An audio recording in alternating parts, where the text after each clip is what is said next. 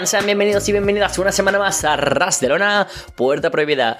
Pasen y pónganse cómodos porque no necesitan llave para disfrutar de este programa en el que nos adentramos en la actualidad de Impact Wrestling, de Ring of Honor, de NWA, de New Japan Strong y de la escena mexicana. Soy Carlos Raider y como es habitual, vamos a hablar un poquito de Impact Wrestling. Esta vez vamos a ceñirnos a comentar sobre todo la previa de Slammiversary 20 aniversario. Impact Wrestling llega este día 19, este domingo de junio, a Nashville, Tennessee, el lugar que vio crecer a TNA y que celebra, por supuesto, este 20 aniversario de Impact Wrestling con un pay-per-view, el cual yo creo que ha generado un hype notable, pero un poco por debajo, siendo sinceros, al que esperábamos teniendo en cuenta el gran arranque que ha tenido Impact Wrestling este 2022, con muy buenas peleas, muy buenos pay-per-views y eventos especiales de Impact Plus, luchadores que están teniendo un 2022 de ensueño para enmarcarlos dentro de la empresa, como son Mike Bailey, Chris Sabin, Josh Alexander o Jay White, y que sin embargo este Slammiversary, pese a ser todo lo grandilocuente que tiene un Slammiversary 20 aniversario, guarda cierto hype en algunos combates, pero otros que a priori podríamos considerar como big matches no han llegado con la fuerza que debería tener. Para los que sois habituales de escuchar Puerta Prohibida, pues sabéis que tratamos de hablar un poquito también del semanal de esta semana, o sea, de cada semana más bien dicho, y esta vez vamos a hacerlo de una forma bastante por encima o más bien a correprisa porque me gustaría trabajar una buena previa de Slammiversary ya que ha sido un pay-per-view pues trabajado con algunas storylines con mucho, mucho, mucho tiempo y hay algunas luchas que creo que me parecen muy interesantes, para bien o para mal, que creo que merece la pena comentar en esta edición de Slammiversary que como digo ha cargado de nostalgia uno de los Big Four pay-per-views que tiene Impact Wrestling este año y que tiene mucho de TNA, que tiene mucho de los early years, de las épocas malas también tiene parte, pero bueno, en definitiva tiene mucho de Impact Wrestling en 2022. Esta semana en el weekly hemos tenido varios combates que me parecen por lo general bastante interesantes y que creo que merece la pena comentarlos, especialmente Trey Miguel contra Mike Bailey me pareció un combatazo, una muy buena manera de generar hype para ese combate tan interesante que se plantea en Slammiversary, ese Ultimate X match que tiene por supuesto a Miguel y a Bailey como aspirantes. Trey Miguel como ex campeón y Mike Bailey como el luchador que todo el mundo queremos ver como campeón, me pareció que tuvieron una química que salía sola. Es que era imposible que saliera mal un combate de estos luchadores, sobre todo Mike Bailey, que para mí es el wrestler del año, el wrestler de 2022, no solo a lo mejor en Impact Wrestling, sino si tienes en cuenta todos los combates que ha tenido este año, sin ir más lejos este fin de semana, por ejemplo, con John Moxley o el pasado fin de semana con, con Osuke Takeshita y que suma y suma grandes combates con Josh Alexander, con Jay White, con el propio Trey Miguel, con Ace Austin, con Minoru Suzuki, ha tenido con tantísima gente, eh, con los Motor City Machine Guns. Excelente el nivel de Bailey que dio muy muy buen combate para calentar ese combate, como decía, de Slammiversary, pero no fue el único de los matches que tuvimos para hypear el eh, pay-per-view con wrestlers que van a formar parte de estos combates, ya es que, por ejemplo, Tasha Steels y Savannah Evans vencieron a Jordan Grace y Mia Jim, un combate que no estuvo mal, pero que esa victoria de Tasha Steels sobre Jordan Grace tirando un poco, ¿no? De, clásico, de primero de wrestling, como diría aquel, nos deja en evidencia la más que probable derrota de Tasha Steels, que sin embargo pues llega fuerte al pay-per-view y que por lo tanto como campeona, ya que será un multi-woman match, es muy probable que pierda el título. Una cosa que también me interesaba de, de este show, bueno, dos más bien, era que se cuidara a los luchadores y luchadoras que no formarán parte del pay-per-view. Y así ha pasado con Masha Slamovich, la cual venía como una absoluta dominadora tras ese squash demoledor sobre Havoc y que me llegó a algún momento a dar curiosidad si van a tener un combate singles Rosemary contra Masha en, el pay-per-view. Sin embargo, pues Taya y Rosemary serán las aspirantes al título de las Knockouts por parejas contra The Influence. Y Masha se queda sin combate, pero sin embargo sigue arrollando. Y aquí venció a Alicia Edwards en otro squash que no llegó ni al minuto. Muy bien por Masha, la cual yo ya espero que vaya a una rival superior posterior a Slammiversary. O incluso apareciera después del Queen of the Mountain para atacar a esa posible ganadora. Yo tengo mucho hype en Más Slamovich. Luego también comentar sobre este semanal brevemente que tuvimos la aparición, por suerte, solo por una noche, de Garrett Bishop y Wes Briscoe representando a los Aces and Eights, acompañados, como no, de Dilo Brown, quienes enfrentaron a Kenny King y Vincent de Honor No More.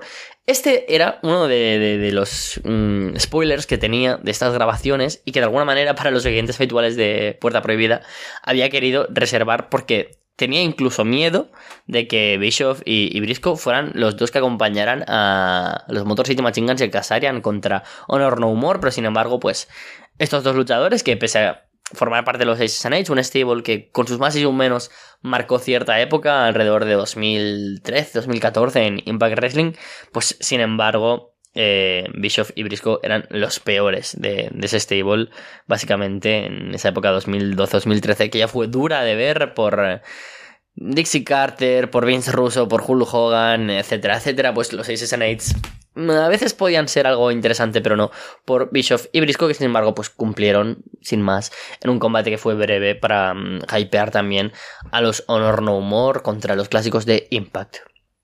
Tuvimos también a los Briscoes, por cierto, eh, venciendo a Chris Bay y Jay White para hypear también ese combate contra los otros miembros del Ballet Club. En general, un show Go Home que fue bastante interesante.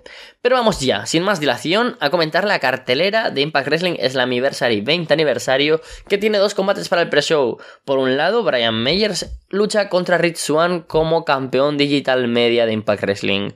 Comenté la semana pasada que dentro de lo que cabe una lesión imprevista como es la de Matt Cardona, que ha dejado a muchas empresas huérfanas de sus planes, como ha sido NWA, como comentó ya Ginny, que también comentará en el programa de hoy.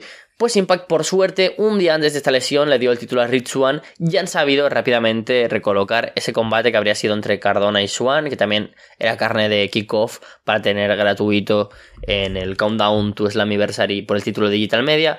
Ponen a Brian Meyers como parte de los Major Players a luchar por el título. Creo que tiene sentido que retenga a Rich Swan y más adelante pues tengamos esa rivalidad con Matt Cardona me parece bien que haya sido contra Brian Meyers porque también es un luchador al que han cuidado y que dentro del, roster está en esa media tabla que siempre sabe defender. Así que creo que puede ser un combate interesante para ese pre-show que también acompañará un reverse battle royale. Eso es, como decía, Impact Wrestling abrazando los momentos más malos de la historia de Tenea. Ese concepto, cuando les apetecía crear mil conceptos para que alguno funcionara, como cuando WWE creó el Money in the Bank y todo el mundo flipó, pues algo así quería hacer Impact Wrestling, que creó una Battle Royale donde todos los luchadores estaban fuera del ring y vencía el primero en entrar dentro. Absurdo, ¿verdad? Pues lo vamos a ver de nuevo. Creo que está bien para tener a los luchadores del undercard, del low card, que puedan tener su spot y cobren su cheque de pay-per-view. Y además creo que puede ser divertido cuando metes en este combate a los luchadores del comedy, ¿no? Gente como Johnny Swinger, como Siki Dice, gente que a lo mejor tampoco es muy importante, ¿no? Como Burpinder Bujar, o sea, Burpinder Bujar, como Raxing y Shera. También me gustaría ver aquí en este combate a muchos clásicos de Impact que hemos visto estas semanas, como Chris Harris, como Shark Boy. Creo que puede ser divertido y creo que una victoria para Burpinder Gujar sería bueno para seguir hypeándolo como un luchador al que quieren tener en cuenta. Ya vimos esa victoria, por ejemplo, de de, de junto a William Morrissey contra Shera y Raxing. Y si no, yo veo dos claros ganadores. O más Slamovich como mm, demoledora ganadora del match o Johnny Swinger por la comedia y como un clásico de TNA y ahora de Impact Wrestling que ha dado mucho a la empresa y creo que sería bonito darle esa victoria. Ya sabéis que soy muy fan de Johnny Swinger. Creo que el Swinger Dungeon no ha funcionado ni la mitad de la mitad de la mitad de bien que funciona el Swingers Palace que a todos nos encantó, pero vamos a ver si por lo menos pues le dan como ese abrazo a, la cultura de, Impact Wrestling de las partes menos bonitas y le dan esa victoria a Johnny Swinger. Y ya adentrándonos dentro de la cartelera, vamos a hablar rápidamente, bueno, rápidamente no, vamos a pararnos en cada uno de los combates porque hay cositas. Vamos a empezar por el Monsters Balls match, Sammy Callihan contra Moose, un combate que a mí me ha parecido extremadamente decepcionante en su construcción. Desde que ha vuelto Sammy Callihan, ¿Cuántas veces le hemos visto más de dos minutos en pantalla? Ni una vez. Eh, a Moose no le hemos visto luchar desde que perdió el título y la posterior revancha contra, contra José Alexander más allá de ese combate por parejas. Y que desde entonces no ha sabido cuajar una rivalidad a la altura de dos clásicos como Callihan y Moose que han sido pesos pesados y pilares fundamentales para entender Impact Wrestling durante los últimos 5 o 6 años. Muy decepcionante y aunque se pongan Monsters Boss Match, que creo que es una estipulación que ayuda a un Callihan que en estipulaciones extremas funciona mucho, mucho mejor. Hemos tenido muchos combates contra gente como Eddie Edwards, como Tessa Blanchard, que han destacado a nivel incluso fuera de Impact, y Moose, que estaba teniendo un buen año esta rivalidad no la han sabido trabajar. Y mira que ya tenía mucho sentido, que sabemos que Callihan cuando regresaría a ir contra Moose, y sin embargo no ha parecido ser una rivalidad a la altura de un Slammiversary 20 aniversario, donde tienes a dos de tus mayores estrellas de la historia, quizás en un momento con no tantos fans, pero que son dos de tus mayores estrellas de la historia, les pones un Monster for Match, que es uno de tus combates, sin duda, más mm, importantes también, y no llama la atención. Es una pena, es una pena lo de este combate. Yo apelo a la victoria de, de Callihan, pero me gustaría que ganara Moose, porque es un luchador que debería estar más cuidado y que estas últimas semanas se ha descuidado. En general el producto ha descuidado a muchos luchadores, ¿no? Quizás la pérdida de algunas estrellas como Jonah, como Jay White o William Morrissey ha caído en que no se puede aprovechar algunos luchadores como Steve Macklin, que por ejemplo no tiene combate en el pay-per-view y a sábado sigo flipando. ¿Estará en la Reverse Battle Royale o, o, nos anunciarán un combate de última hora? No lo entiendo. ¿Por qué no está Steve Macklin siendo una de las joyas de Impact? Sin duda el breakout del 2022 en la empresa Dancing Media y no tiene combate en tu pay-per-view más importante. Ahí es cuando decía que está siendo decepcionante la construcción de este pay-per-view. También, por ejemplo, en el main event. Pero es que, no sé, por lo general Mm, carente de, sentido, de, ganas de haber construido algo a largo plazo. Impact ha tenido que hacer cosas un poco en las últimas dos semanas, porque por ejemplo ese Rosemary Taya Valkyrie optando por los títulos de The Influence me han parecido vago de construir. Es verdad que tienen un background, una historia, Rosemary Taya muy larga, como amigas, como rivales, como Taya siendo quien disparó a Johnny Bravo en la boda de este con Rosemary y posteriormente pues Taya se fue a la cárcel, nunca mejor dicho, en estos tiempos que corren en la cárcel para WWE y que obviamente cuadran como rivales de The Influence, pero no hemos visto nada de esta rivalidad. Yo creo que tiene que ser victoria para The Influence. No me interesa ver a Rosemary y Taya campeonas si no me das más cosas. Prefiero a The Influence como campeonas, pero claro, tampoco más parejas. Estamos ya improvisando sobre la improvisación. Está siendo terrible eso para Impact, que yo creo que necesita empezar a construir a largo plazo de nuevo algo que siempre ha funcionado muy bien y que ahora que parece estar mucho más público fijándose en el producto gracias a muy buenos luchadores, buenos combates y algunas historias interesantes, ese momentum se lo cargan, sin embargo, para los fans que a largo plazo nos gusta ver el weekly, nos gusta ver las historias y seguimos cómo avanza cada uno de los personajes. Entrando también en el territorio de las parejas, esta vez masculinas, los Briscoes defienden los títulos contra Carl Anderson y contra Doc Gallows de Good Brothers. Yo creo que este combate ha sido de los mejores construidos, sin embargo, me gustó mucho, como comenté la semana pasada aquí en Puerta Prohibida, ese segmento de los Good Brothers yendo a la granja de los Briscoes. Doc Gallows persiguiendo una gallina es uno de los mejores momentos del año para Impact. Y que yo, sin embargo, pues sé que este combate a lo mejor no va a ser increíble, en el sentido de que ya hemos visto a los Briscoes contra Good Brothers alguna otra vez, mm, el más reciente en Multiverse of Matches como main event, en el debut de los Briscoes en Impact. Creo que pueden subir el nivel, sí, por supuesto, pero cada vez veo a Carl Anderson y a Doc Gallows más centrados en qué hacen fuera de Impact. Yo creo que también tiene mucho sentido que retengan los Briscoes y no le den otro título más a los Good Brothers de nuevo, además con Carl Anderson actualmente como campeón Never Open Weight y haciendo cosas con New Japan. No sé, no creo que tenga mucho sentido una victoria para eh, Anderson y Gallows. Por otro lado, vamos con el que para mí, a priori, se ha construido mejor y debería ser el main event del pay-per-view, pero por orden canónico, digamos, de, pay-per-view no, no, lo va a ocupar porque tiene que ser el Impact World Championship Match el, el main event pero vamos a hablar de los Impact Originals con Alex Shelley, Chris Sabin, Frankie Kazarian, Nick Aldis como último confirmado y un luchador que será revelado durante el show contra Honor No More con Eddie Edwards, Matt Taven, Mike Bennett, PCO y Vincent, ya que Kenny King estará en el Ultimate X Match. El combate mejor construido, sin duda, de todo el pay-per-view, que de nuevo ha recurrido a la historia de Honor No More cargándose a los pilares de Impact, esta vez yendo a por los clásicos de la empresa, yendo más allá de la actualidad, no solo atacando a Heath y a Rhino, sino pues a Alex Shelley, Chris Sabin y Frankie Kazarian como salvadores. Se suma Nick Aldis, el cual pues no creo que tenga mucho sentido desde el punto de vista que no creo que tenga por qué defender a Impact Wrestling contra Honor No Humor. Pero bueno, está bien porque, por supuesto, Magnus fue un luchador que todos pensábamos que iba a ser una de las grandes estrellas de Impact Wrestling. No lo fue al final tanto, fue el primer campeón británico de la empresa, pero sin embargo sabemos que es la cara de NWA, la cual tiene muy buena relación con Impact Wrestling, porque por ejemplo Mickey James también estará en el show. Y también pues comparten otros luchadores como Matt Cardona, como Chelsea Green, etc. Y que pues yo creo que, sin embargo, pues da algo bonito. ¿Quién creo que es el luchador eh, to be no?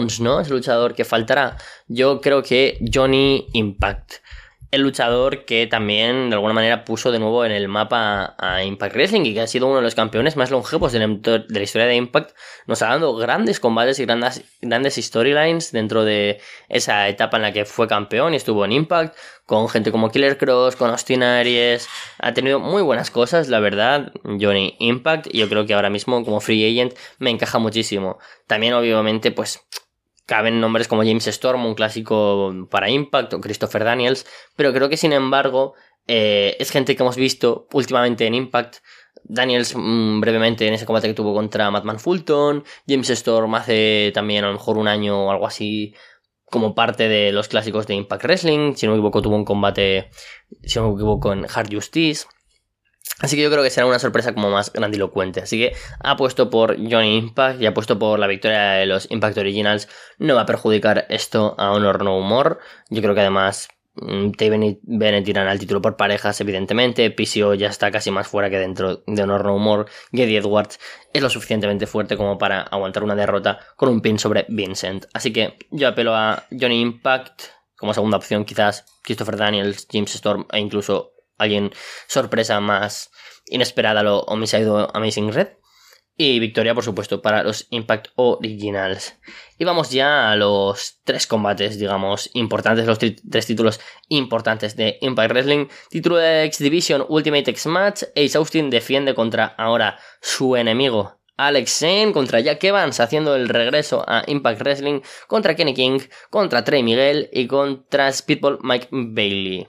Creo que el combate que tiene a priori todo para ser el combate de la noche, tiene la estipulación Ultimate X Match, unas estipulaciones que siempre hacen más divertidos estos combates por el título de X Division, llenos de spots, llenos de acción. Tenemos luchadores que mezclan muchos tipos de estilos dentro del wrestling, gente como Jack Evans, que pese que ya le pesan los años, sabemos que es una mente muy creativa para este tipo de spots, gente como Trey Miguel también, que es súper ágil, luego gente más técnica, gente más un poco que puede tocar varios palos.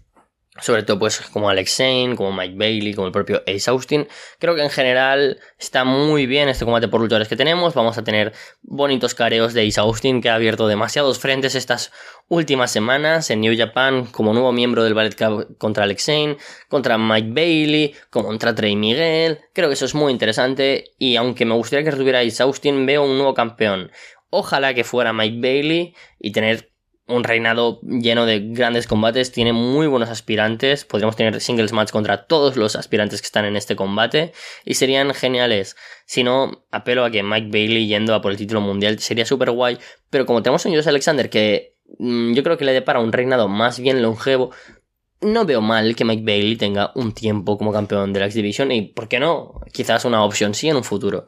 Así que yo creo que nuevo campeón Mike Bailey. Una vez más, sabéis que soy muy fan de Speedball.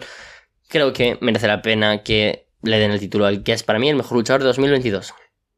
Y otro combate clásico, otra estipulación clásica de Impact es que vuelve, esta vez en edición femenina, el King of the Mountain, como Queen of the Mountain match con Mickey James como Special Enforcer, trayendo el título en el combate donde Tasha Steele defiende contra Chelsea Green, Donna Purazzo, Jordan Grace y Mia Jim, un All-Star sin duda con todo ex campeonas de las Knockouts. Yo aquí creo que lo bonito será ver quién le quita el título a Tasha Steele, que no ha cuajado, que en estas semanas tampoco la hemos visto como luchara más potente al revés, más bien, a Jordan Grace, a Mia Jim o a la propia Donna Purazzo siendo las fuertes de este combate.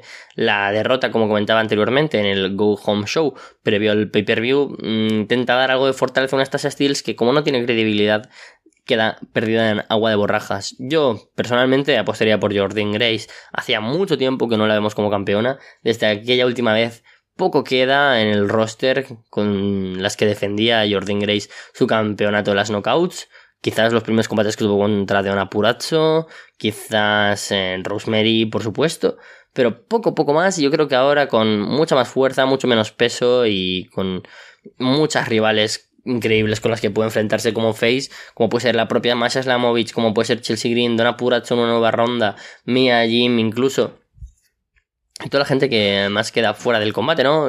Giselle Show, Masha Slamovich, Lady Frost. Creo que puede ser interesante que Jordan Grace gane el combate, así que yo voy a apostar por Jordan Grace, pero no descarto la opción de que gane Mia Jim. Y en el main event, un combate que a priori debería ser el más interesante y así no lo es, Impact World Heavyweight Championship, Josh Alexander contra Eric Young, acompañado por Violent by Design, los cuales son una pieza fundamental para entender este combate como algo interesante. La única opción de que gane EY es pasar por las interferencias de Joe Doring y de Dinner. Así se ha construido esta rivalidad donde Eric Young no ha tenido ni un momento en el que hayamos pensado que podría ganar a Josh Alexander. Entonces, lo cual sí me parece un poco más mm, acertado, pasa porque las constantes interferencias de sus compañeros de Violent by Design, de sus secuaces, eh, puedan llevar a que ellos, Alexander o el referee o quien esté en este combate, acaben un poco perjudicando al campeón canadiense que pierda el título. Yo creo que el combate puede ser bueno. Eric Young lo hemos visto en buenos singles, lo hemos visto en buenos combates, pero es verdad que desde que regresó a Impact y ha tenido, por supuesto, un reinado como campeón mundial y varios por parejas, no ha destacado tanto como podrían haber sido otros aspirantes mm, a este título. Pese a que no podemos cambiar el eh, pasado y haber optado por otro aspirante en lugar del canadiense, creo que el líder de Violent by Design puede dar un combate por lo menos bien, con un aprobado más que suficiente en este combate contra ellos Alexander, donde creo que eh, la lucha entre canadienses, que creo que tiene pues bastante, ¿no? De, simbólico, ¿no? Dos canadienses, dos luchadores que sin duda han sentido mucho los colores de Impact Wrestling y de TNA, Eric Young como luchador más laureado de la historia, y Alexander como nueva cara de la empresa tiene mucho sentido en lo narrativo y en lo simbólico, pero no se ha contado esa historia dentro de los weeklies. Más bien era Alexander contra Violent by Design al completo. Yo creo que victoria de ellos Alexander, que veremos si de cara a un futuro puede tener a un rival mucho mejor. Ya que considero que podríamos tener alguna sorpresa de algún regreso, de alguna llegada. Impact Wrestling ha perdido algunos jugadores importantes, sí, pero creo que gente como Steve Macklin está tocando la puerta y no lo tenemos en este show anunciado en ningún combate, así que sería interesante ver si se acaba colando en la cartelera de alguna u otra manera, quién será ese luchador que acompaña a los Impact Originals, si es Johnny Impact, por ejemplo, cómo puede sumarse a ese roster de Impact si no es que acaba firmando por All Elite, creo que Johnny además se siente cómodo formando parte de muchas empresas a la vez, Así que por lo general, Impact Wrestling es el aniversario, 20 aniversario, muchas cosas por delante. Yo creo que lo podremos disfrutar. Nos vemos la semana que viene, no solo con Puerta Prohibida, sino con la review junto a Alessandro de Slammiversary 20 aniversario. Muy buenas, soy Kim Marcabar y esto es Arras de una puerta prohibida. Una semana más estamos hablando a lo mejor de New Japan Strong, la visión norteamericana de New Japan Pro Wrestling. Y en, esta, en este día vamos a hablar de lo mejor del episodio emitido el pasado sábado 11 de junio con esta gira Collision en Filadelfia, eh, grabada desde el 2300 Arena en Philly, la antigua ICW Arena, y que nos trajo eh, New Japan Strong. Nos trajo un episodio bastante interesante a nivel historia, con algunas cosas, no grandes luchas, pero sí detalles interesantes, otros no tanto. ¿Por qué no tanto? Empezamos con lo que no me gustó. Yuya Amura contra Killer Cross. Mm, Primero, el audio está como robótico, ¿no? No, sé, solamente fue para esta lucha, fue exclusivo de este encuentro. Eh, a pesar de que me gusta Ian Riccaboni en el comentario en inglés, luego tiene algunos comentarios como eh, Uemura, que, se, que está en el suelo, ¿no? Está en el suelo sentado, está esperando a Cross. Y dice, está en una posición al estilo Inoki, ¿no? Estilo Inoki, no. Brazilian Jiu-Jitsu si le, si le echas un rato, a lo mejor. Pero sí, bueno, dentro de ese, de ese único fallo, eh, que tampoco es nada importante, solamente si, si está, está mal de la cabeza como yo. El problema con este encuentro es que Killer Cross lo intenta mostrar como un destructor, pero hasta los destructores tienes que hacer que luzcan bien, sobre todo ante tus talentos de desarrollo, ante Yuya Amura. Y Yuya Amura, al cual le dan, eh, le han dado minutos contra gente fuerte, pero así, eh, diantre, han vendido el dolor de lo que le ha provocado Yuya Amura. Killer Cross no.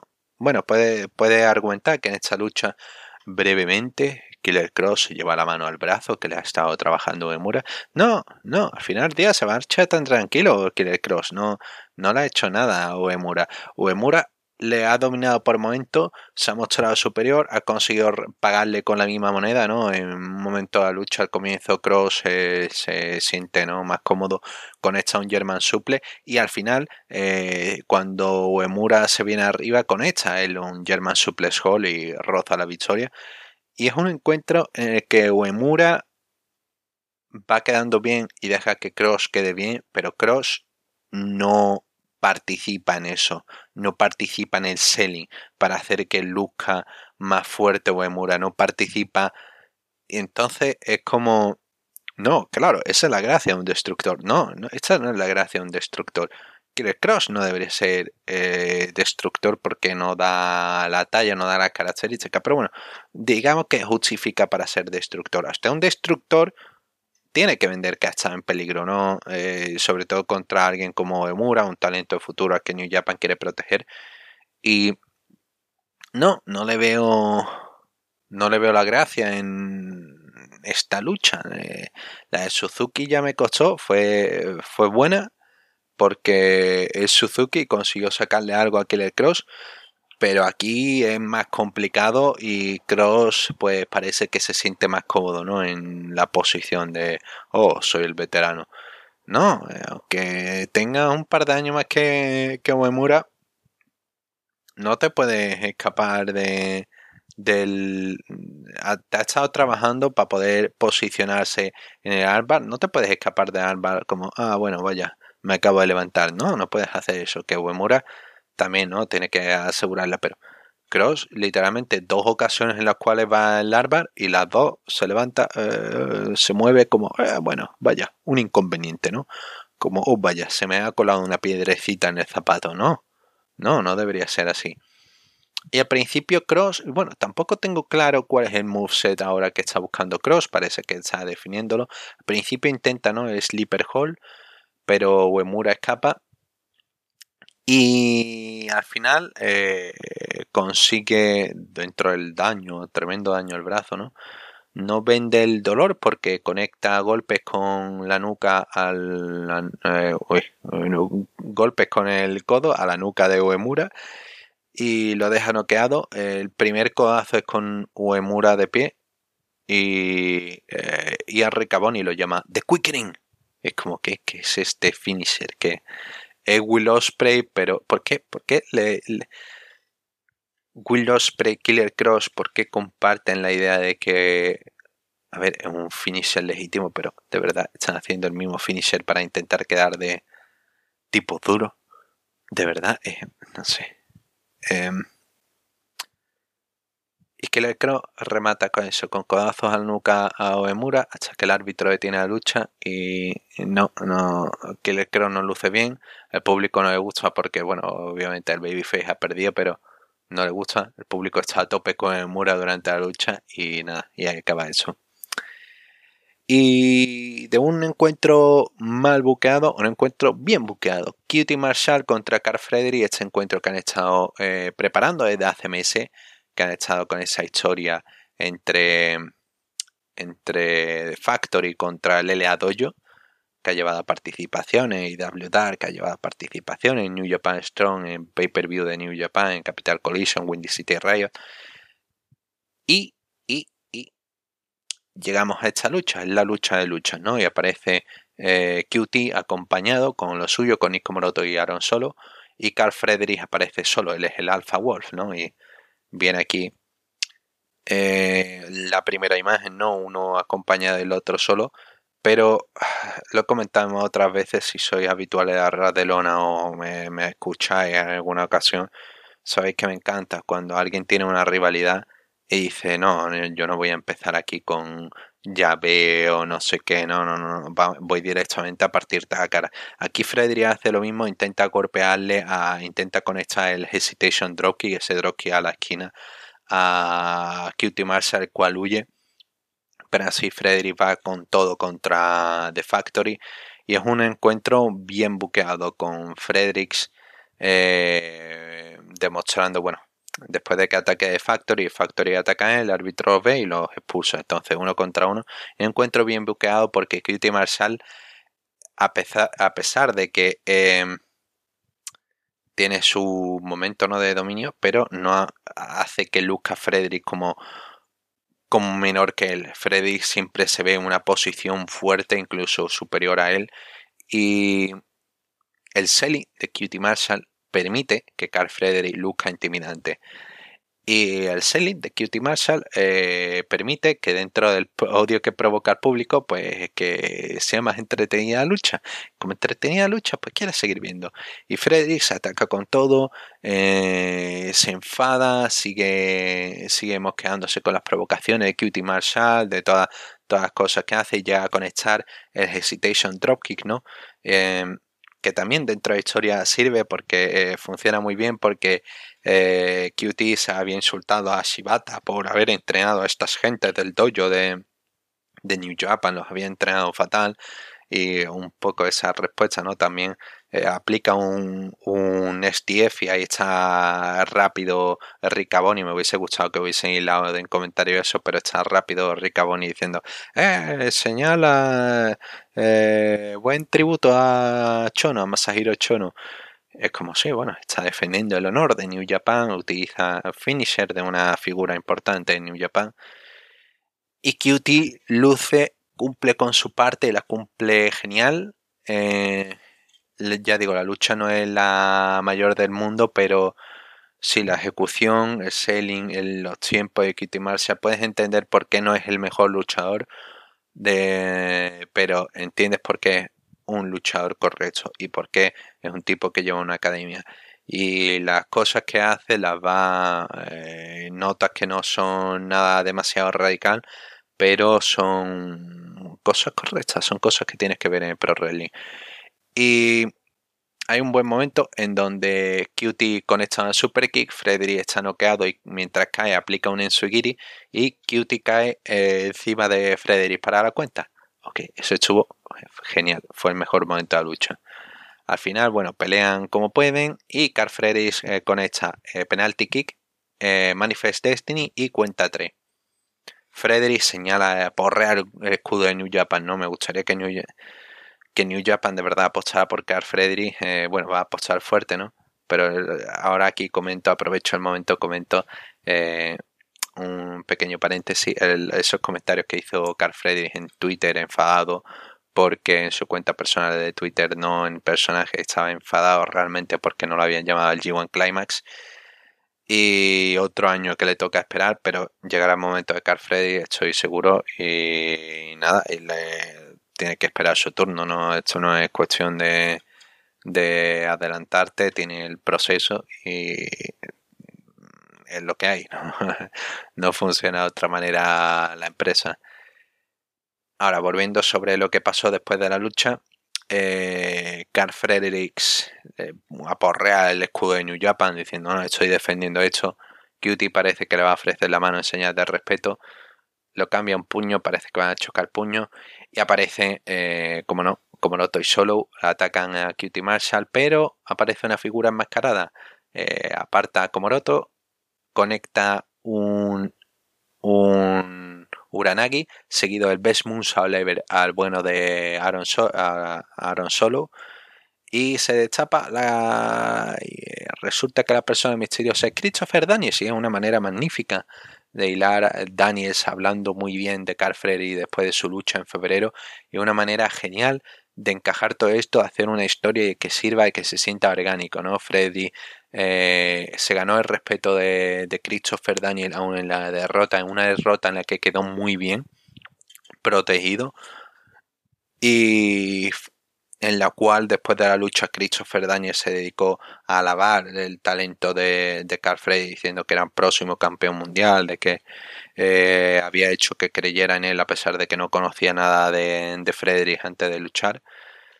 Y sí, es un compañero interesante, es un aliado interesante para Fredericks que le permita alejarse un poco más de la, del círculo del dojo y sobre todo de dar relieve, ¿no? Un veterano que pueda ayudarle con el cual pueda complementarse y, y, y el primer equipo confirmado para el torneo por los campeonatos por parejas de Strong.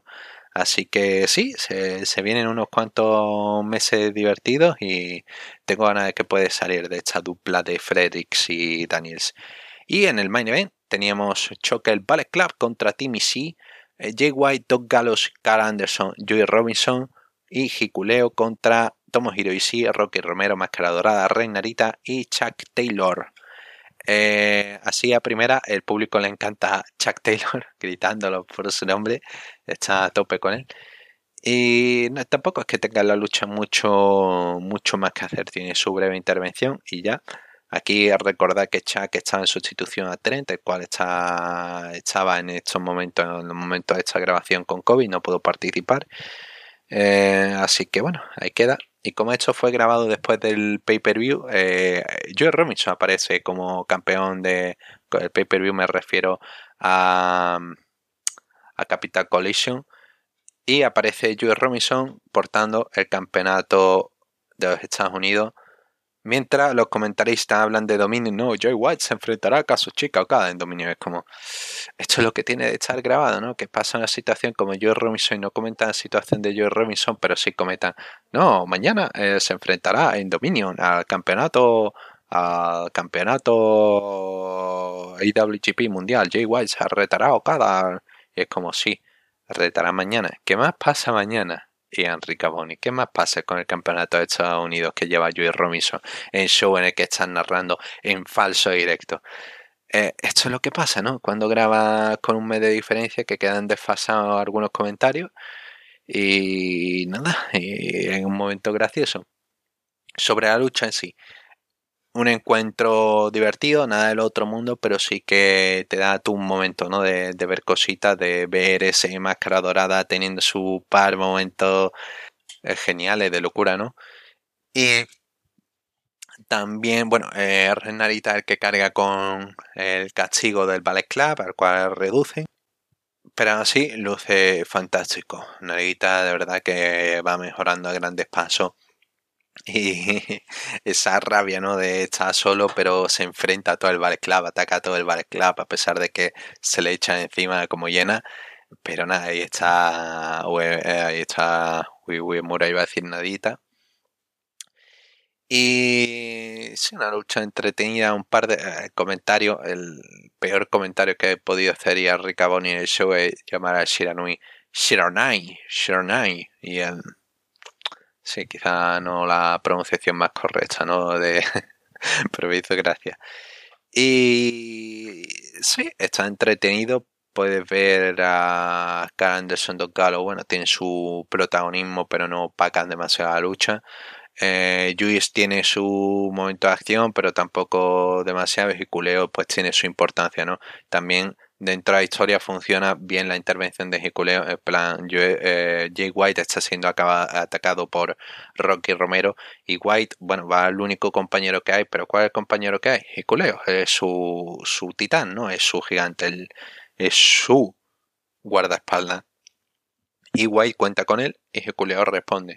es algo que funciona dentro de la estructura de lucha y que hace que se sienta natural y que hace que funcione y a Hikuleo le dan el protagonismo eh, suficiente después de un momento de locura, ¿no? De intercambio, lo típico de Multiman. Eh, bueno, hay un momento bueno dentro de este caos que sí apartando a los Good Brothers para evitar el Magic Killer. Máscara dorada saltando contra todo el Club hacia afuera en David Senton.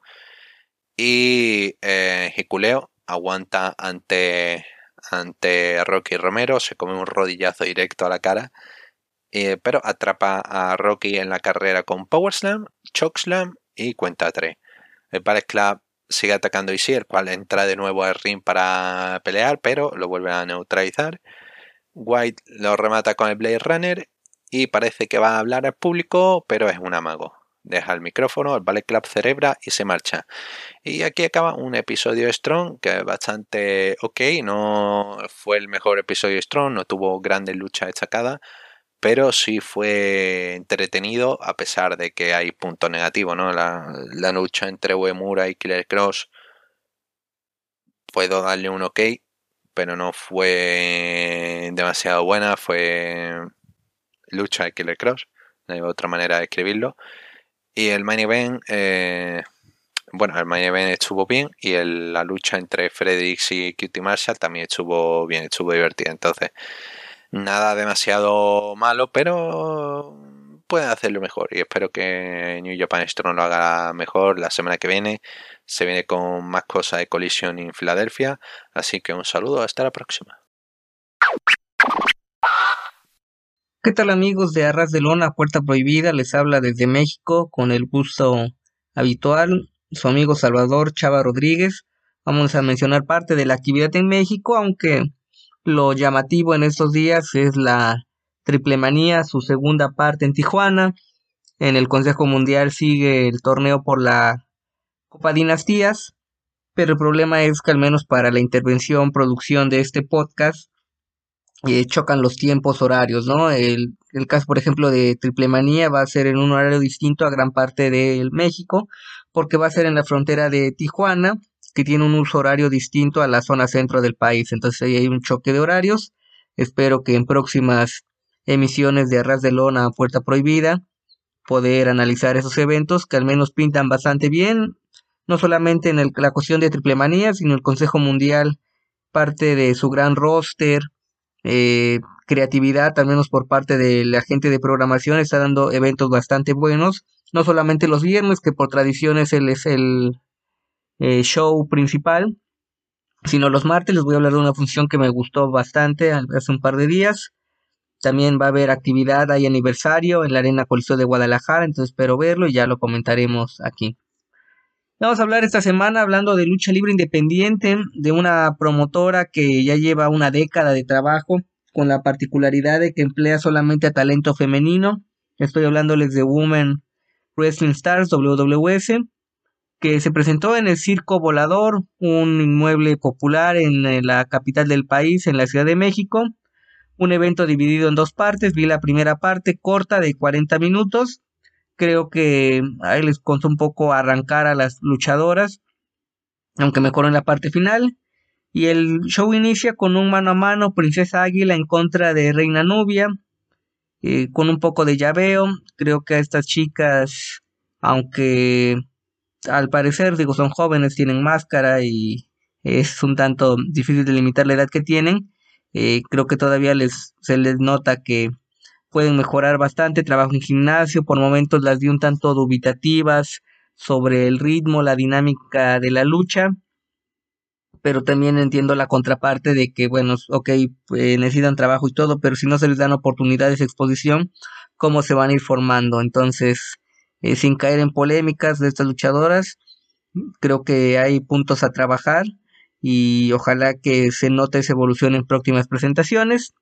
Gana Reina Nubia con un toque de espaldas y creo que es todo lo que debería comentar al menos de este combate.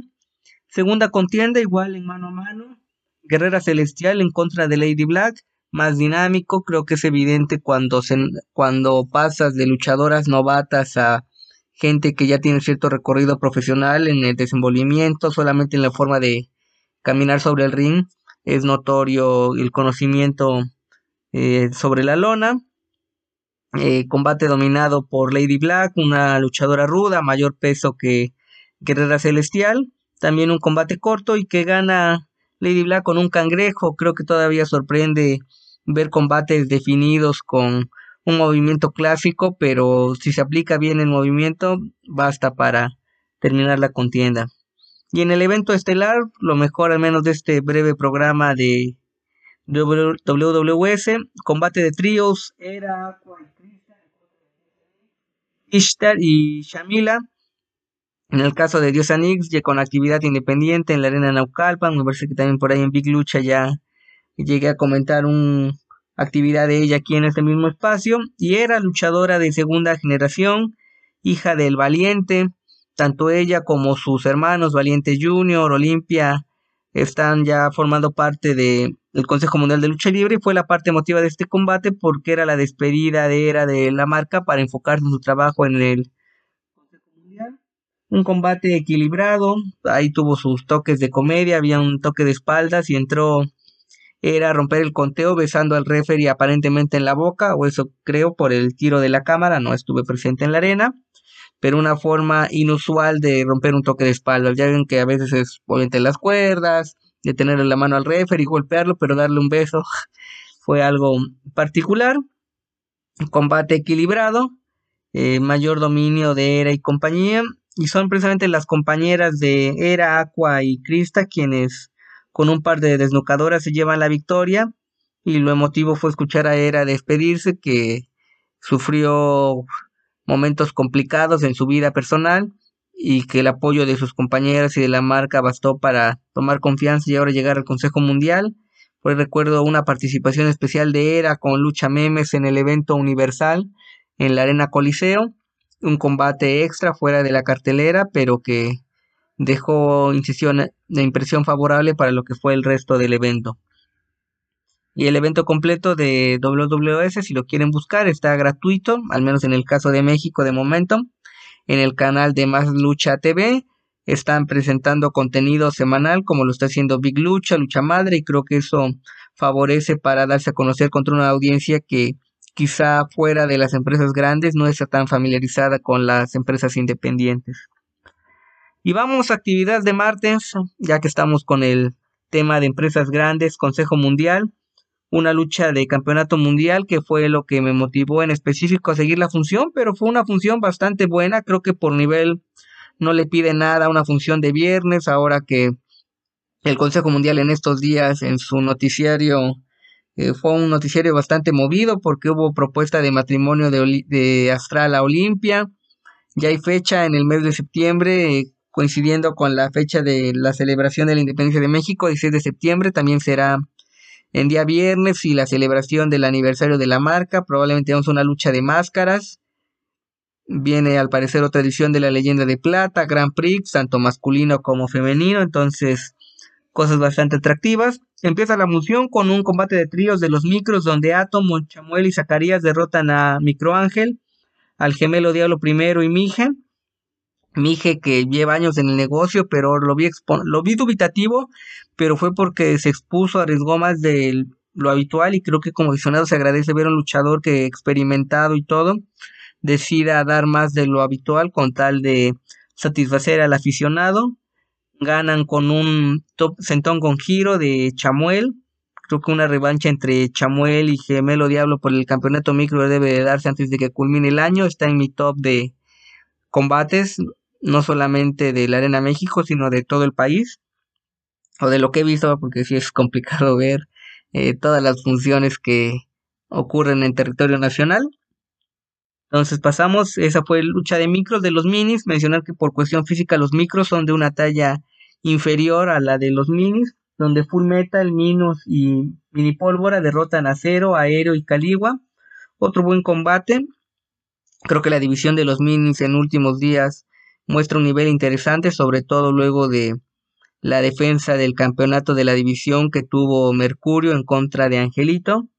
Ahí admito que pensé que Full Metal era cero, que se había dado un cambio de personaje, pero ya vi que son luchadores eh, distintos, Minos, que creo que también es de esas cartas en general de la empresa nuevas, podríamos decir que viene del C independiente, que deja buenas sensaciones.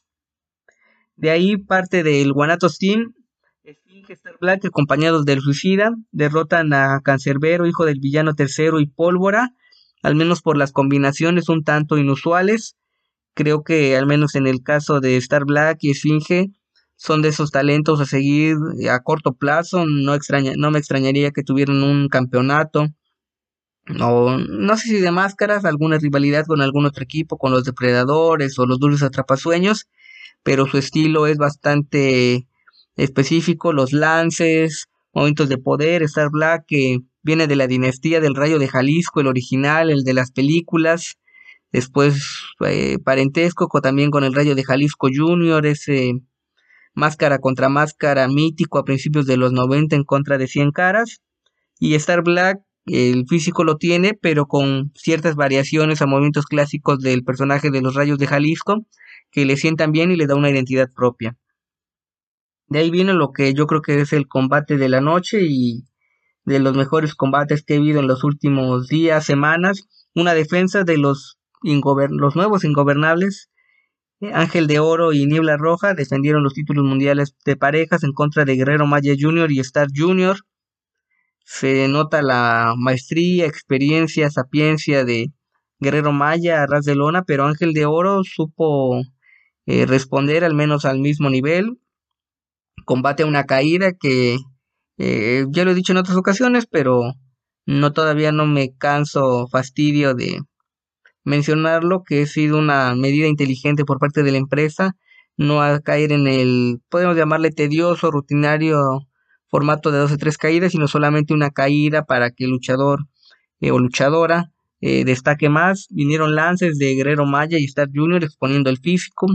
Por un momento parecía que daban la sorpresa, que favoritos los Chávez para retener los títulos, en un par de ocasiones falsos finales, como luego se dice en el ámbito del wrestling, pero ganan los Chávez y creo que van a tener un reinado largo, no hubo al menos de momento alguna otra dupla que pueda quitarle los cinturones. Y para cerrar la noche, Averno, Euforia y Mephisto derrotan a Gran Guerrero, Terrible y Último Guerrero. Un combate entre rudos corto, eh, digo, es complicado como luchador presentarte luego del mejor combate del día, pero lo sacaron adelante breve. Me extrañó al menos la actividad del terrible bastante discreta, no sé si fue por los tiempos, quizá venía con alguna lesión, y parte también de cómo se enfocó esta lucha de tres caídas, la rivalidad de Averno y Último Guerrero, que eh, se proyecta como para un combate de cabellera contra cabellera. En el aniversario quizá pueden ir por un elemento fácil, recurrente, entre comillas, podríamos llamar de una lucha en jaula de las rivalidades principales y ya que eh, se caiga una máscara o una cabellera. Y a partir de ahí se hace un reto de campeonato revancha por el campeonato nacional completo entre Euforia y Terrible, que fue un combate bastante bueno, también lo comenté en este espacio. Y creo que esta revancha puede igualar o superar lo que nos dieron hace un par de semanas, que era la primera defensa de Euforia se dio una eliminatoria para encontrar al nuevo campeón nacional completo, gana Euforia a Gran Guerrero, un combate accidentado porque por una lesión queda fuera de actividad Gran Guerrero, recibe el título Euforia, luego viene un mano a mano entre Euforia y el Terrible y gana el Terrible, entonces esta revancha eh, se antoja y parece ser que la tendremos también en martes. Es transmisión gratuita en el caso de México, aunque me parece que está libre internacional en no sé si en todo el mundo, pero en gran parte del orbe a través del canal de Marca Claro, que presentan otras actividades, fútbol, básquetbol, actividad clasificatorias y Juegos Olímpicos, y pueden revisar la función, que también es corta, poco más de dos horas, y se agradece esta dinámica formato. Esto es todo por mi parte, los invito a que revisen mi columna semanal en www.tuplandejuego.com.mx, hablo de lucha libre, boxeo, artes marciales mixtas, dependiendo del caso, y que si tienen la duda de seguir conociendo de lucha libre mexicana, adquieran mi libro. Olvidemos el circo, maroma y teatro, 10 perfiles de luchadores mexicanos exitosos contemporáneos, 9 hombres, una dama. Voy desde el Hijo del Santo hasta Místico, Fabio Apache, etc. De Editorial Gato Blanco, pueden adquirirlo a través de Amazon México o Librerías El Sótano. También pueden contactarme a través de mi cuenta de Twitter, estoy como Chava Rodríguez, arroba AmazingBlack23 y podemos cotizar un envío personalizado tanto en México como en el extranjero. Saludos a la distancia, síganse cuidando, que por ahí hay repuntes de la pandemia y ya ven eso de la enfermedad de la varicela, viruela del mono, que eh, como si no tuviéramos bastante con el entorno cotidiano, pero bueno, son otros temas, no soy epidemiólogo ni médico, pero no está de más seguirse cuidando y ser buenos ciudadanos. Abrazo a la distancia, que estén muy bien y que siga la lucha. Muy buenas, soy Guimar Cabar y esto es Arras de una puerta prohibida. Una semana más estamos con lo mejor de NWA, la empresa del bueno de William Patrick Corgan. ¿Y que tenemos en esta ocasión? Pues un breve, breve, breve, breve, breve, breve resumen sobre lo que sucedió en Always Ready, que ya comenté parte, parte de lo que más me hizo enfadar. Y tocaré parte del show, pero también quiero hablar de ese semanal y realmente me di cuenta de que tengo más cosas que mencionar del semanal que del pay-per-view, porque en líneas generales el pay-per-view fue otra vez otra demostración de lo bueno, lo malo y lo horrendo que puede llegar a ser en WA. Tuvo dos y tuvo cosas entretenidas, pero te demuestra cómo el buqueo llega a ser repetitivo de literalmente todo Hilson, distracciones, low blows, etcétera eh, como no tiene ninguna estrategia más para ser más inteligente o simplemente ganar una lucha limpia. Eh, Tunes sin de la nada, gente como Tom Latimer de pronto son, son babyfaces. Latimer, de hecho, su apodo es The Maniacal King of Volleyball y es babyface de la nada. Eh, Toons, giro, cosa, actuaciones mala, otras actuaciones bien, eh, buqueo, todo lo que es en WA se encapsula. Se encapsula desde ese horrendo encuentro de Rodney Mac con el bueno de eh, Jake Dumas, que eh, Magic Jake Dumas, que nada, fue un encuentro sin gracia. y lo peor, la actuación de Rodney Mac. Sam con su presentación tampoco me dijo nada. Eh, luego lo, bueno, Legursky comentó tras eh, este fue un punto, siempre me, gustan los fixers. Tiene ese toque old school, pero saben ser graciosos y saben ser eh, más o menos actuales y saben, no son monstruos anclados en el pasado a pesar de que un poco es su personaje, ¿no? Pero realmente un poco más con todo el tema de, no, mi compañero tiene elefantitis en la, en la zona baja. Eh, bueno, al menos ha sido algo más sutil que otras bromas de NWA. Pero sí, tuvimos varios encuentros que no decían nada. Esa despedida de Aaron Steven contra Trevor Murdo me pareció un encuentro ok. Eh, Pretty Power se hicieron con los campeonatos por parejas de NWA eh, con una actuación bien. Eh, siguen luciendo Kenzie Page y la MB eh, lucen prometedora, pero siguen luciendo ocasiones muy verdes en cuanto a reacciones, en cuanto a mm, seguir la acción, ¿no? no perder momento.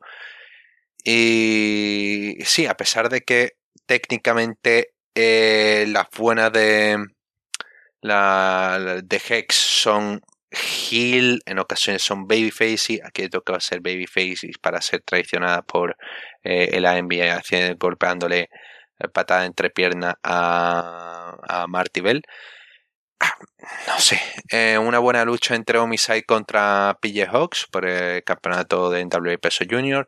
Después los Fixers atacaron, atacaron a, tanto a PJ como a, a J. Bradley vino, eh, ya apareció, ¿no?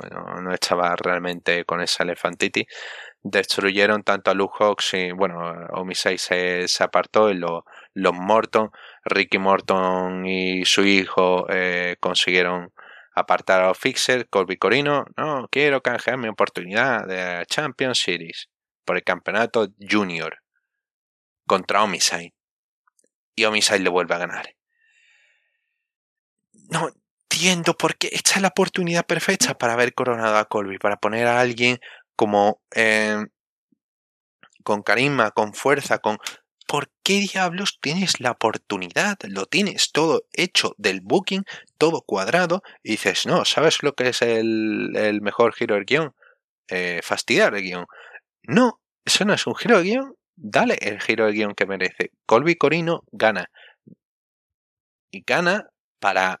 Eh, no solamente tendrías una posible lucha contra Homicide, sino contra Luke Hawks, contra PJ, eh, contra Hawks, luego posteriormente contra su padre, ¿no? Luke Hawks, y luego también tendría, yo que sé, a Kerry Morton, no sé, hay diferentes oportunidades, pero de todas maneras, ¿por qué Colby Corino va a aprovechar su oportunidad? Su oportunidad de Champions Series por un campeonato mundial peso junior. Ya comentó que era importante para él, pero por el amor de Dios tiene oportunidad por el campeonato mundial. ¿Por qué no incluirlo en el main event y cobrar la oportunidad? Él ya tuvo la historia con Omisai, ya tuvo una lucha contra Omisai. ¿Por qué no haberla aprovechado para tener a un heel, alguien? No entiendo, no entiendo. Eh, sobre el pay-per-view, eh, pudimos seguir viendo cosas buenas, como Natalia Markova derrotando a Taya Valkyrie una lucha ok, salvo la interferencia de Tarin Terrell. Bueno, Tarin estuvo ok, pero eh, interferencia otra vez, victoria para Natalia Markova. Eh, Jack contra Chris Adoni fue una lucha correcta, me pareció una lucha muy... Esta sí que se sintió bastante antigua, se sintió bastante de Mm, no sé, bastante clásica. Más, que antigua, el término es clásico. Estuvo bien. Eh, sorprendentemente bien. Eh, tuvimos también otras promos de Aaron Stevens de despedida, de no sé qué, hay que ver, entrevistando a May Valentine. Y continuaron con esa maldita promo que, que odié, que puse, eh, la mandé a los infiernos en, aquí en, en Arras de no, no sé qué, me voy a Brasil, las lágrimas falsas de May Valentine y ahora no, quiere irse a Brasil con May Valentine. Puede que no fuera campeón mundial, puede que no ganara el título, pero puede llevarse algo que importa el negocio. Mira May Valentine. ¿Qué es esto? ¿Qué es este drama? No. Eh, Latimer siendo Babyface contra Zion fue, bueno, ok pero ya digo, me suena totalmente. Además, Latimer tenía un finisher que había quedado over, bueno, dentro de over, que fue Aldis cargándose su historia con Latimer, pero había quedado muy over destrozando a Nick Aldis con el pile driver, parece que lo tenía como gran movimiento, ahora no, ahora vuelve otra vez al pop-up powerbomb, porque babyface. Tom Latimer.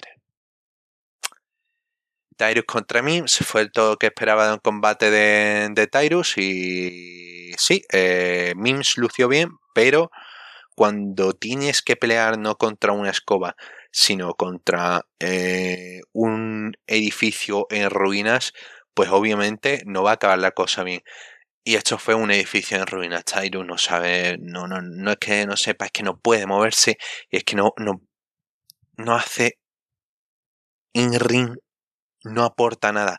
Eh, es más, hace lucir al rival eh, por momentos mal, a pesar de que Mims estaba haciendo correcto, un buen selling, un buen ritmo, pero en WA no quiere, tiene una oportunidad de una figura babyface, alguien que realmente pueden decir, no, mira, le hemos dado oportunidad, le han dado ha tenido oportunidad en otros lados, no ha podido tenerla.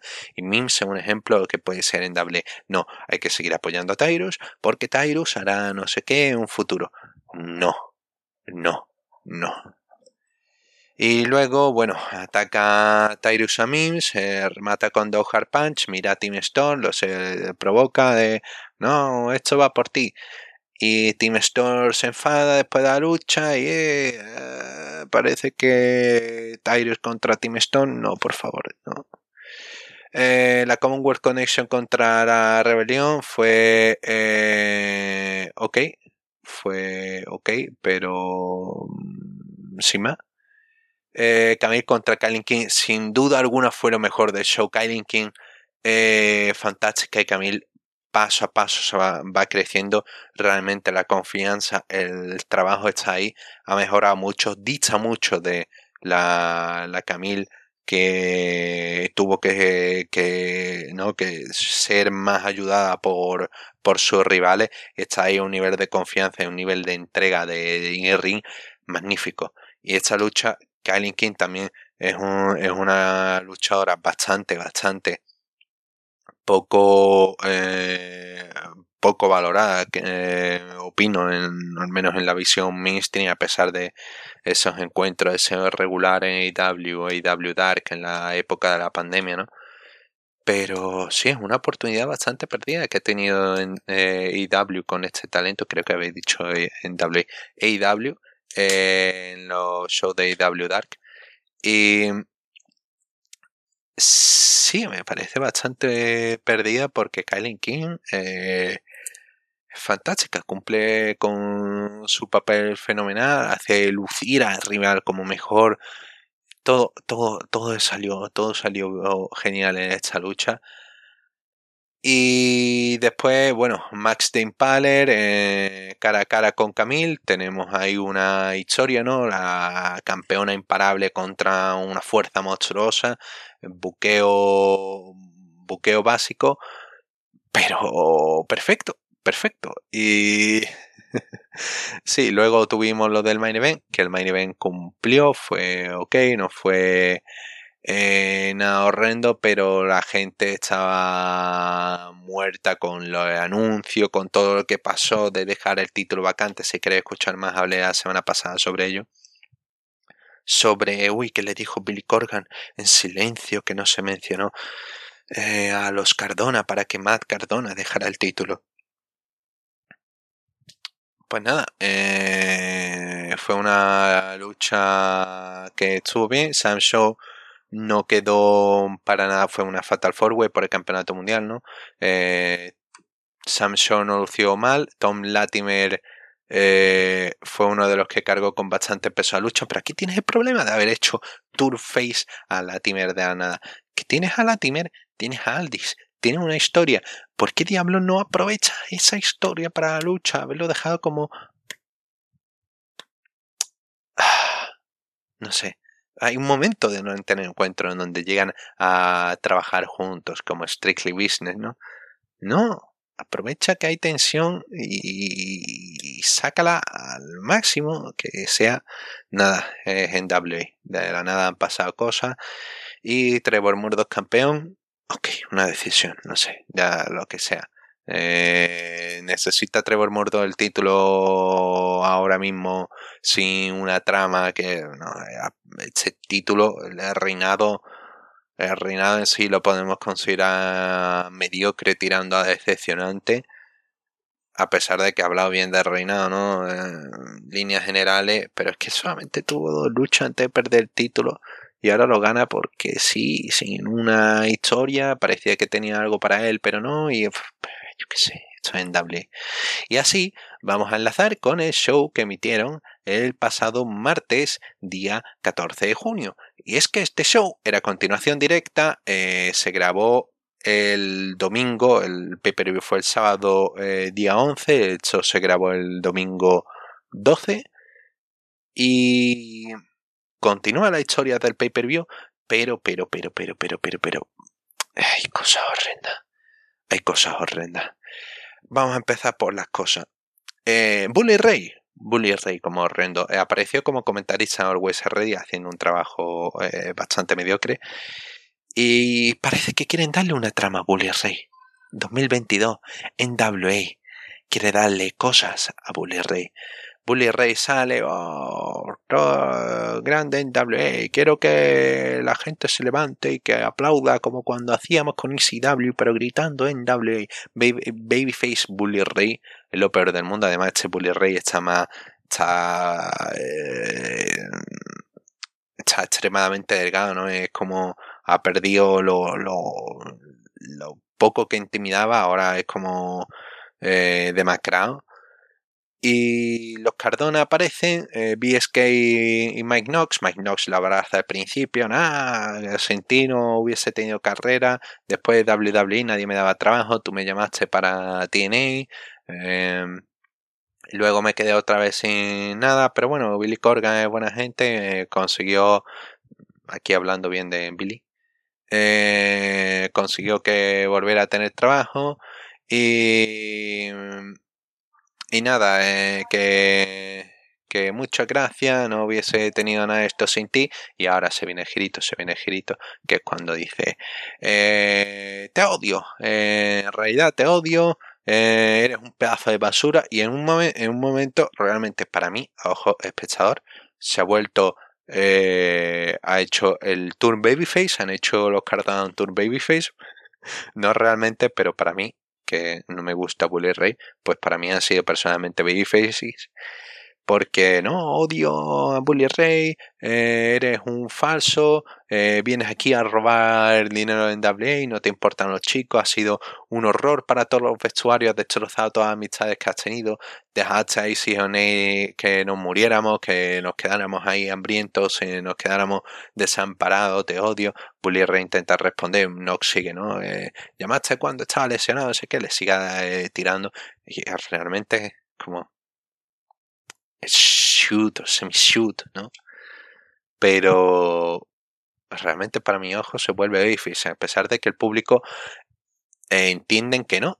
Entiende que eh, Bully Babyface, está a tope con Bully el público este del peor público del mundo tienen que ser. Y además, cuando está esto, Bully soy honesto, te pido disculpas, ese era otro yo.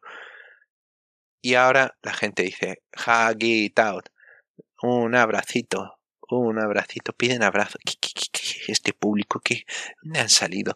¿Qué, qué, qué, qué, he hecho? ¿Qué, qué hecho? ¿Por qué estoy...? Y bueno, eh, no pasa mucho desde que Nox ataca a Bully Ray y con ayuda de BSK, Chokeslam a través de una mesa y deja a Bully Ray ahí tirado. Y dentro del carrusel de malas ideas, Trevor Murdoch, nuevo campeón mundial, hace una promo. ¿Cómo hace una promo tu campeón Babyface? Sin gente, antes del show. ¿Es tu campeón mundial? ¿Lo acabas de coronar?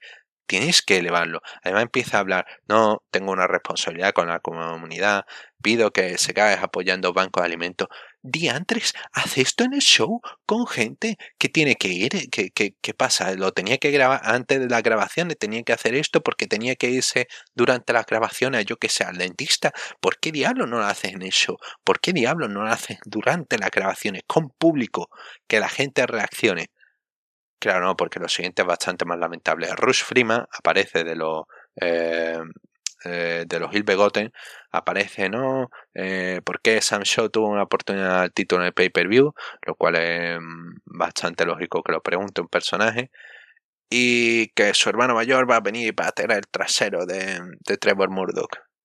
Trevor Murdoch le pega y aparece el hermano mayor, entre comillas, Rush Freeman, que es eh, un midget. Es un midget. O bueno, si no es un midget, es algo más algo más alto, ¿no? Eh, y no, no quiero utilizar el término midget, quizá más correcto, ¿no? De baja estatura, condroplasia, pero sí, es la, la gracia.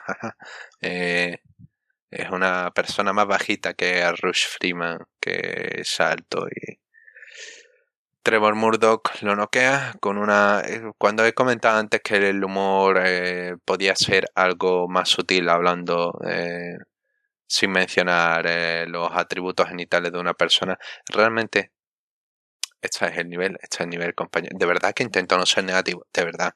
Intento no ser negativo. Comento que hay cosas positivas. Recomiendo mucho que veáis Camille contra Kylie King del pay-per-view. No recomiendo que veáis este, estas partes del show semanal.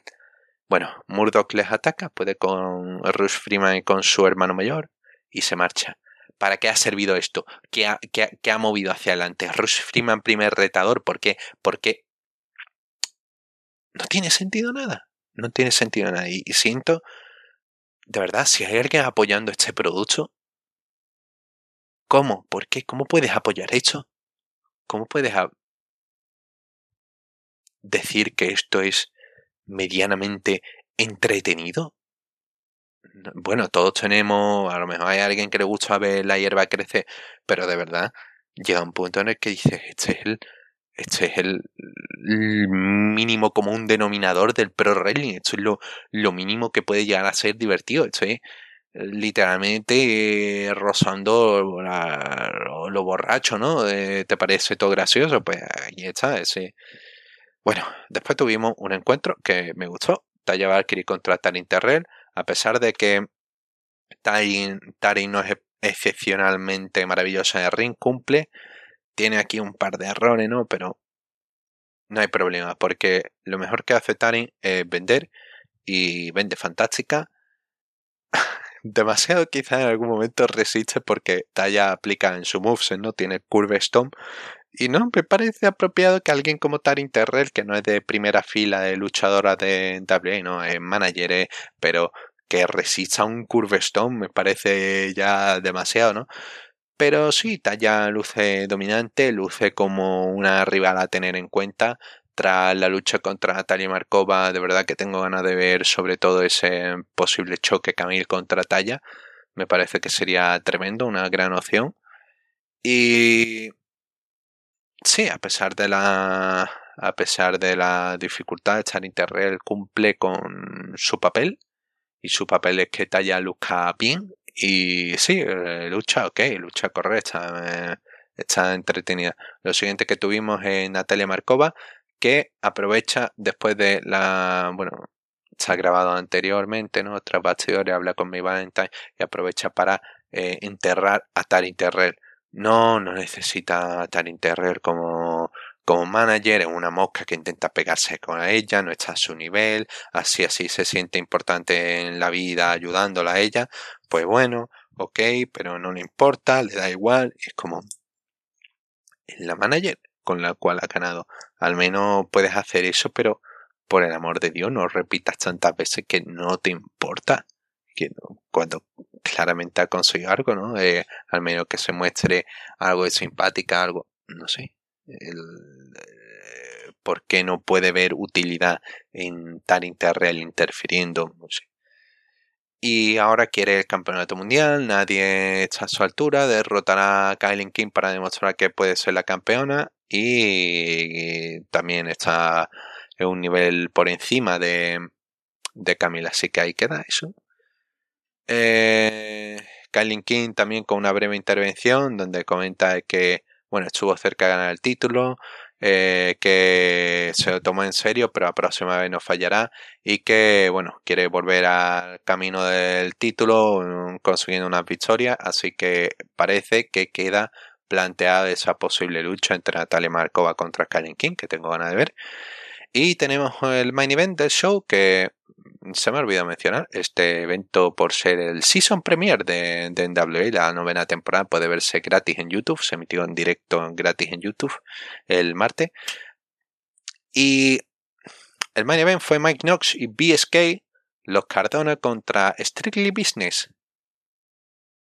Chris Adonis y Tom Latimer. Que después de que Latimer dijera que Chris Adonis era una carga, que Strictly Business estaba muerto, que solamente importaba Camille y que eran la Power Couple, después de ser tan extremadamente Gil, Gil, ahora son Babyfaces, los Babyfaces, más Babyfaces que hayan parido en Babyfacelandia. Y sí, es un encuentro ok, donde me hizo gracia el comentario porque Joe Galley, a pesar de que son Babyface, Joe Galley dice, no, The Maniacal King of All Evil. Y otra vez, ese, ese, ¿por qué? ¿Por qué hacerlo? Esto tan sencillo, ¿no? Cuando alguien se llama el rey maníaco de, todo el mal, eh, quizá no es el personaje que sea Babyface, pero bueno. Esta lucha estuvo correcta, entretenida. BSK me gusta bastante, aporta aporta ese buen underdog para los para los heels, a, cumple con el selling también, ¿no? Para hacer lucir fuerte a Aldi y a Donny. Y tampoco se ve demasiado. No se ve, está en esa línea, ¿no? De que es bastante creíble de que pueda aguantar con esa gente. No se ve como que en ningún momento fuera de onda, ¿no? Como menos capaz. Eh, Inox, pues cumple, cumple bien como equipo y sí, consigue consigue tener algunos momentos de enfado con, con Latimer. Al final, Adonis eh, agarra a Mike Knox en el Master Lock. Latimer detiene a BSK con Pop-Up Powerbomb, cuenta 3. Y me acabo de acordar de un detalle de la promo de la promo de Bully Ray y Mike Knox, que Aces and son canon en la historia de de, de, de parece. Bueno, quiero dejar enterrada esa promo, de verdad que quiero dejarla enterrada. Steely Business gana, que son los Super Babyface, y todo el mundo se va contento, al parecer, porque los nuevos Babyface que eran, ya no eran equipo, eran Hill, ya no eran equipo, ya se habían separado y ahora vuelven a ser Babyface, pues no quiero repetirme pero de verdad que es un lío de decisiones, cambio, cosas a última hora y realmente se escuda en que como nadie nos ve, pues podemos hacer lo que nos dé la gana. No, tío, no, no es que nadie os vea, es que nadie os va a poder ver, nadie os va a poder seguir. Si hasta yo que estoy intentando seguiros, me siento perdido. Me siento, y ahora va a entrar alguien diciendo, no, es que no ves en WSA, pero es que tengo que ver en WSA para seguir todo esto. En WSA que hacen nada más que dos luchas, un par de promos y ya está.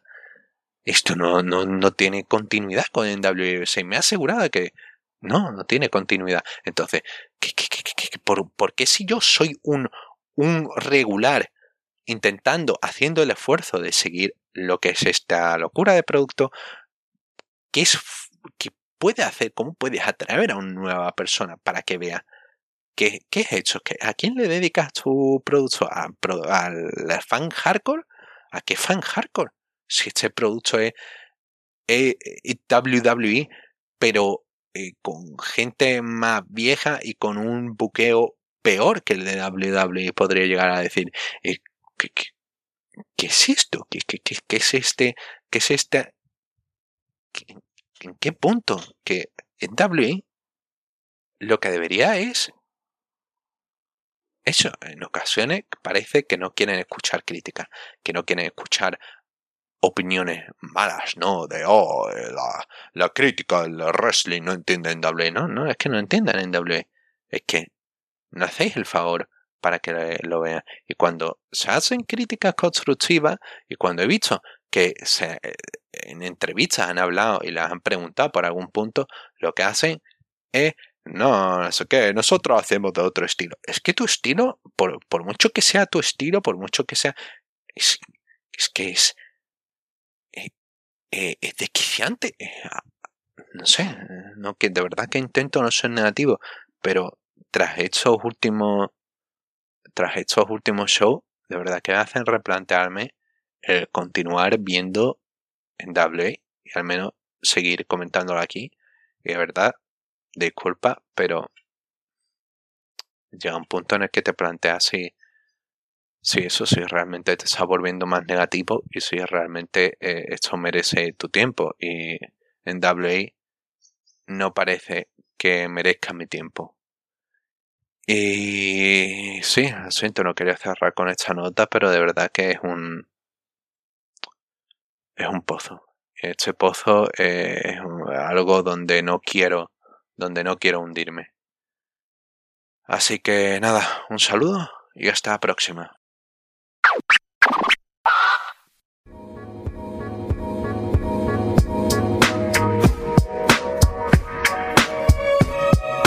Cuando escribo review, cuando intento hablar de los shows, intento anotar cosas, y siempre escribo las mismas cosas de House of Torture, y siempre escribo las mismas cosas de House of Torture, y siempre escribo la misma interferencia, siempre escribo las mismas cosas de TikTok, y siempre escribo lo mismo, siempre escribo lo mismo. Y me siento en ocasiones, digo, así es como llega Jack Torrens a la locura en el resplandor, ¿no? Te iba a decir, ¿no? Es así como en la máquina de escribir, ¿no? No por mucho madrugar amanece más temprano. Está hablando, hablando de la House of Torture. House of Torture. Dicto interfiere, dicto interfiere, dicto interfiere. Y escribirlo así 80.000 veces. pero bueno, dentro que cabe, ya digo, esta fue una de las luchas eh, mejores de, de, House of Torture, a pesar de que cumple con todos los patrones de encuentro. Pero, pero, aquí llega a ser un poco. Le dan un giro, ¿no? Que es algo, es algo que puede decir, es algo sorprendente, ¿no? Porque dentro del 90% de las luchas de House of Torture, que son exactamente